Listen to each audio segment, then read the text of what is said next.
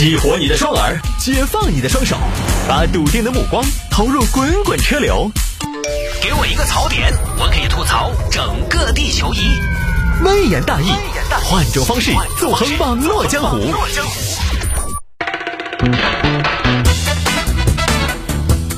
来，欢迎各位继续回到今天的微言大义啊！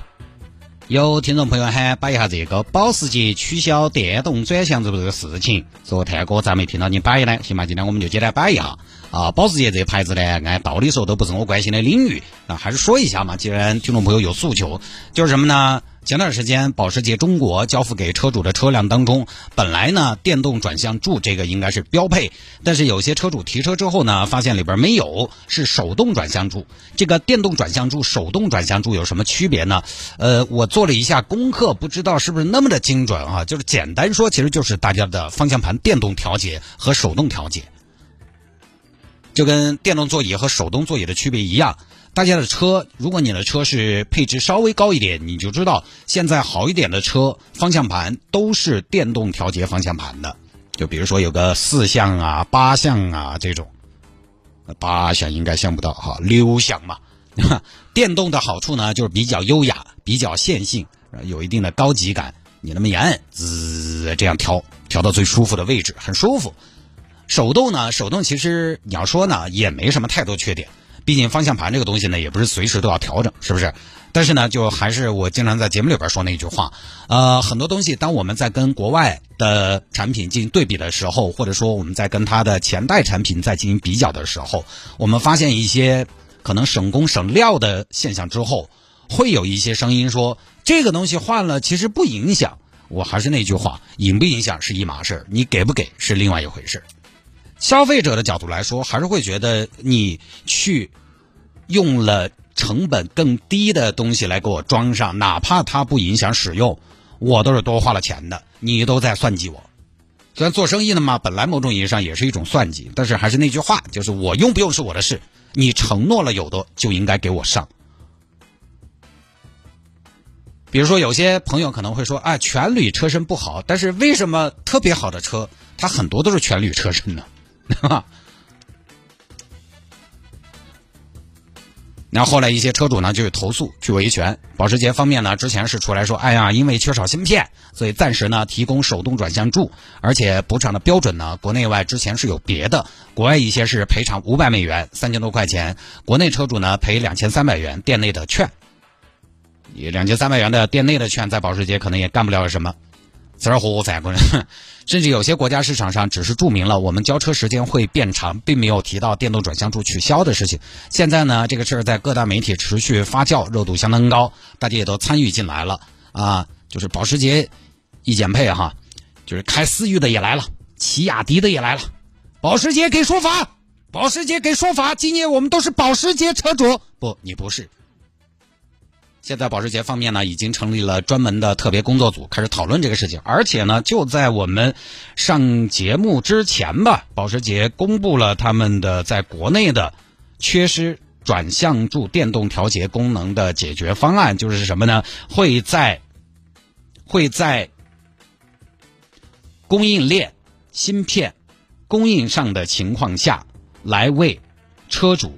恢复相关的功能，恢复相关的功能。初步预计呢，该服务将自二零二二年第三季度起分批启动。就是现在可能有些保时捷车主他最近提车可能没有这个电动转向柱，但在今年的三季度呢会分批的启动。对于最终没有恢复相关功能的客户呢，保时捷将提供统一金额的赔偿方案。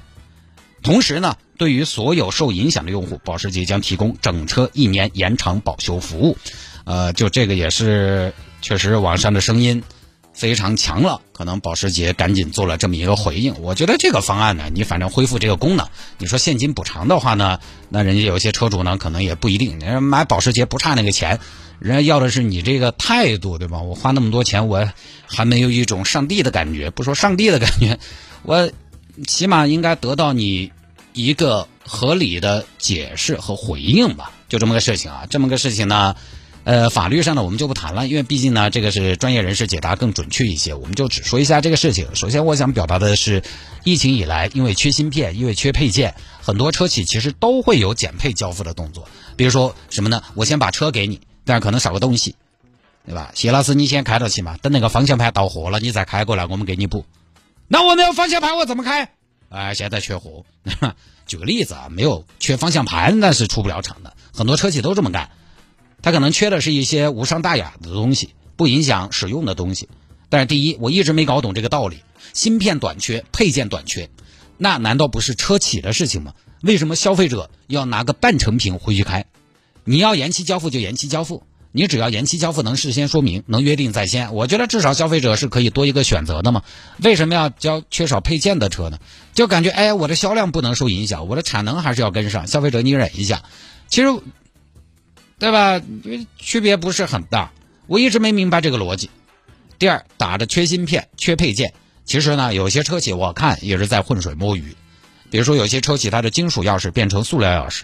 我想说一下，金属变成塑料，这跟芯片有什么关系？第三呢，这次这个事情其实还是看出来，很多车企在国内市场有恃无恐，还是因为没有足够充分的竞争。所以这两年国内的新能源车企起来了，我给这些造车新势力竖大拇指。虽然我没有一台电动车，但是我给这些新崛起的国产新力量竖大拇指，因为真的需要有一些。新进势力来搅动既有的利益集团，一定要打破这个格局。我就跟大家讲一个我亲身经历的案例：有一个全球性的手机品牌，我因为一直用的这个品牌的手机我用惯了，我就一直用他们的他们家的产品。因为我比如说微信很多嘛，跟听众互动，我换一个其他手机呢，其实操作起来很麻烦，我还得适应新的系统。即便是安卓手机，其实不同的手机品牌之间，他们的系统也会做一些自己的优化。适应啊，操作啊，都是极其花时间和精力的。所以我一直用的这一家的手机，这家手机呢，在很多年前出了些问题，也是在国内市场非常傲慢。后来因为各种各样的原因，这个品牌在中国市场上的市场份额迅速的下降，很快就成为了手机销量统计里面的其他，它在中国市场上不再强势了。再后来有一次我换手机哈，我跟大家讲一下，在他们家淘宝旗舰店买的。下单之后我觉得好像变化也不是很大，新款变化不是很大。我于是呢申请了退款。你知道我申请退款之后，那边客服直接马上给我打电话，先生，我们这边现在给你一个方案，我们送你快充，再送你一个一千多的无线蓝牙耳机。你看你能不能就不要退货了？各位，那个耳机是硬硬打硬的，真的是要卖一千多的呀！我当时一听啊。我这是翻身做消费者了呀！啊，这个小地位啊，整个专人电话一对一客服，苦口婆心劝你买，还送东西。你听了态度，你就觉得哦，听得出来你们确实不好买。你说，但凡他地位强势一点，你要你要退货，或者说你不要了，啊，我这这就随便取消。好吧，我根本不想联系你，我才懒得人工不要钱的嘛，我还联系你。我有的人有的是人买我的东西，所以啊，当然我那句话没说我哈，人家一个客服妹妹也没得必要玩耍人家。哦，你们确实嘛不好卖了，还给我打电话。但是这是你看，只有品牌面对充分的竞争，他才能稍微认真一点对待消费者。我们之前在节目里边摆过，真的没有什么大家口中真正特别厚道的大企业，那都是在商言商。有的时候小老板呢，他不一定厚道，但是呢，哎，让一手，他都无所谓。反倒有些小老板呢，他可能因为自己对自己有点要求，他反倒容易对自己有一个好的约束。他做生意呢，就我经常说的那个差生文具多，人穷道德高，就是资本就没有这个东西，就市场表现一弱势。你发现他就是小舔狗，市场表现一强势，他就是全宇宙，真的是这样的。汽车领域表现的也非常明显，因为汽车的配置非常细分，它还不像手机，手机你只能从售后这里感受到这个品牌是不是强势，但是汽车太明显了，很多车企感觉就在卖得好之后的第一件事情，它是做啥子？减配。哦，汉斯这儿换代车型，你看有没有地方可以减配呢？呃，我觉得我们可以把轮胎作为选配。然后等它一旦怂了，一旦市场不太认了，卖不动了，他就这样也给你配，那样也给你堆。所以我从来不会去参与哪个车企厚道这样的讨论，那都是市场占有率的问题。我们平常你看各种汽车论坛讨论的所谓的厚道车型，他们都有一个共同点：市场表现一般。你随便去搜一下厚道的车型，你看你找不找得到？你找不找得到特别厚道的日系、特别厚道的德系？其实不太容易。现在厚道一般，我们说的汽车这个圈子里头，或者说网友汽车网友这个圈子里头，厚道一般说哪几个系？美系、法系、韩系。哎，他们的共同特点就是在国内市场销量表现大不如前，卖的好的都不厚道，厚道的都卖的一般。是因为卖的一般，所以才变厚道，明白吗？所以有些品牌有恃无恐，就是因为它没有竞争。其实现在哈，BBA 面对的竞争已经不小了。去年一个数据公司公布的豪华品牌平均成交价，比如说 BBA 的平均成交价，奥迪是三十二万五，就它卖出的所有车型来除总总销量销售额除以它的销量，得出三十二万五。宝马平均成交价是四十一万六，奔驰的平均成交价是四十二万八。其实这个价位呢，现在国产已经打上来了。未来的平均成交价刚好在四十二万。那随着往后国产新势力越来越多的高端车型出现，大家对国产的车型的接受度越来越高，这个市场其实是存在看得见的硝烟的。但是保时捷的平均成交价呢？诶，保时捷的平均成交价是七十七万，就这还是超了 BBA 一大头的。这个价位它没有竞品。对吧？配置更高、更舍得堆料的国产车型没有出现在这个价位，唯一只有个，比如说红旗的 HS 九和高和，但是这两款车呢都是相对比较小众的选择。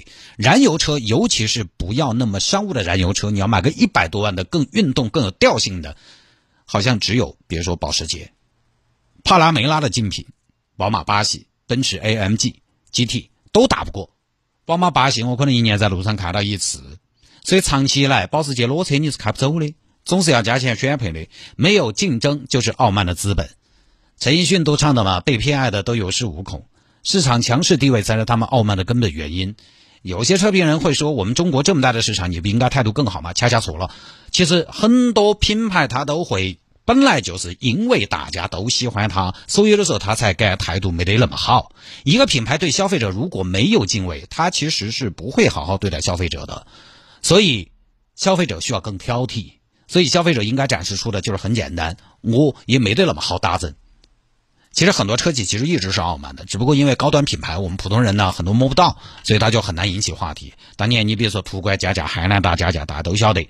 但是高端车型呢离我们太远，最多也就是当个谈资。所以这个事儿呢，有很多人说，哎呀，人家开保时捷的咸吃萝卜淡操心，人家不差那几个钱。我觉得话不是那么说的。你看这一次，权益是大家争取来的，全网争取来的，每个人都有功劳。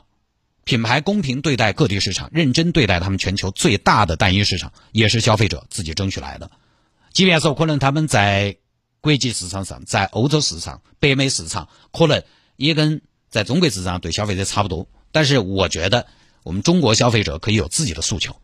啊，有的时候一些新鲜事物的产生是争取来的，它在没有产生之前，它可能是不合理的。但是有些东西大家习惯了，可能。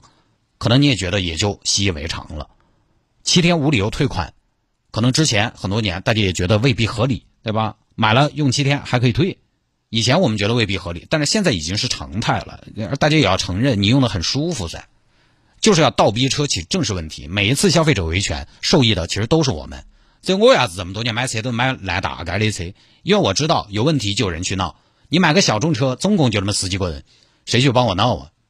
我真的也是老奸巨猾。啊，所以不说了。所以今夜我宣布，我们都是保时捷车主。